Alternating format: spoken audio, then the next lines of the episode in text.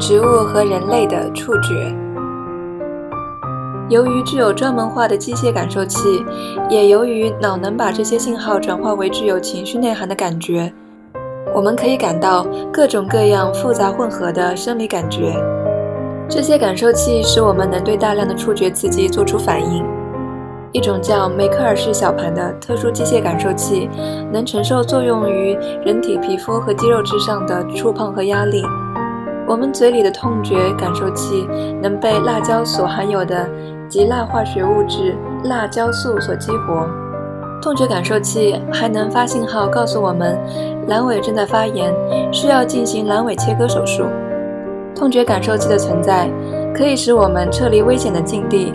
或是让我们知晓体内潜在的危险生理问题。植物能感受触碰，但不会感到疼痛，他们也不会做出主动反应。我们对触碰和疼痛的感知是主观的，因人而异。轻轻的一触对一个人来说是令人愉悦的，但对另一个人来说就可能是烦人的骚扰。这种主观性取决于很多因素。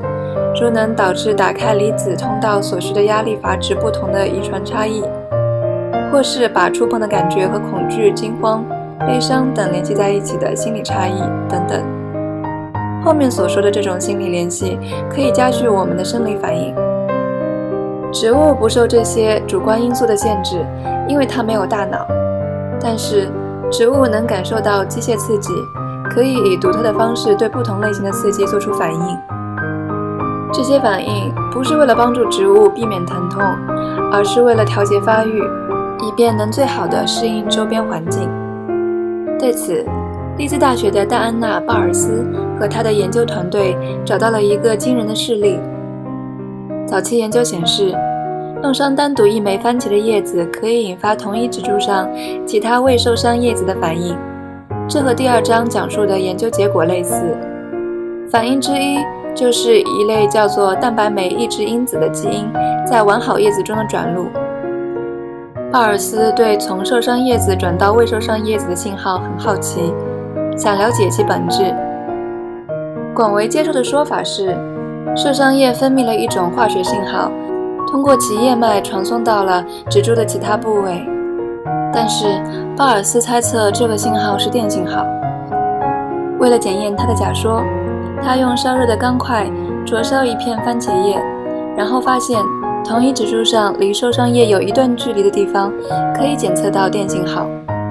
即使在他用冰冷却连接叶合金的晶状结构，也就是叶柄之后，植株仍然能察觉到这一信号。他发现冰镇叶柄可以阻止从叶到茎的化学物质流，却不能阻止电流。更何况。当他用冰冷却受伤叶的叶柄时，未被处理的叶子仍在转入蛋白酶抑制因子基因，叶子不会感到痛。番茄对炽热金属的反应不是逃离，而是警告其他叶子，周围环境中存在潜在的危险。作为固着生根的生物，植株不能退缩或逃脱，但它们能够改变新陈代谢，去适应各种各样的环境。尽管在生物体层次上，植物和动物对触碰和其他物理刺激的反应方式不同，但在细胞层次上，引发的信号却高度相同。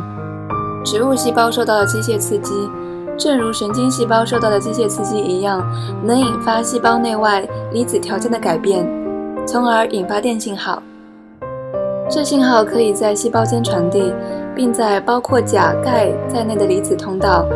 钙条蛋白和其他植物组分的协调活动中发挥作用，这也和动物极为相似。在我们的耳朵中还能找到一种专门化的机械感受器。如果植物因为具备和我们皮肤中的机械感受器相似的感受器，而能够感知触觉的话，它们是不是也能通过和我们耳朵中的机械感受器相似的感受器感知声音，产生听觉呢？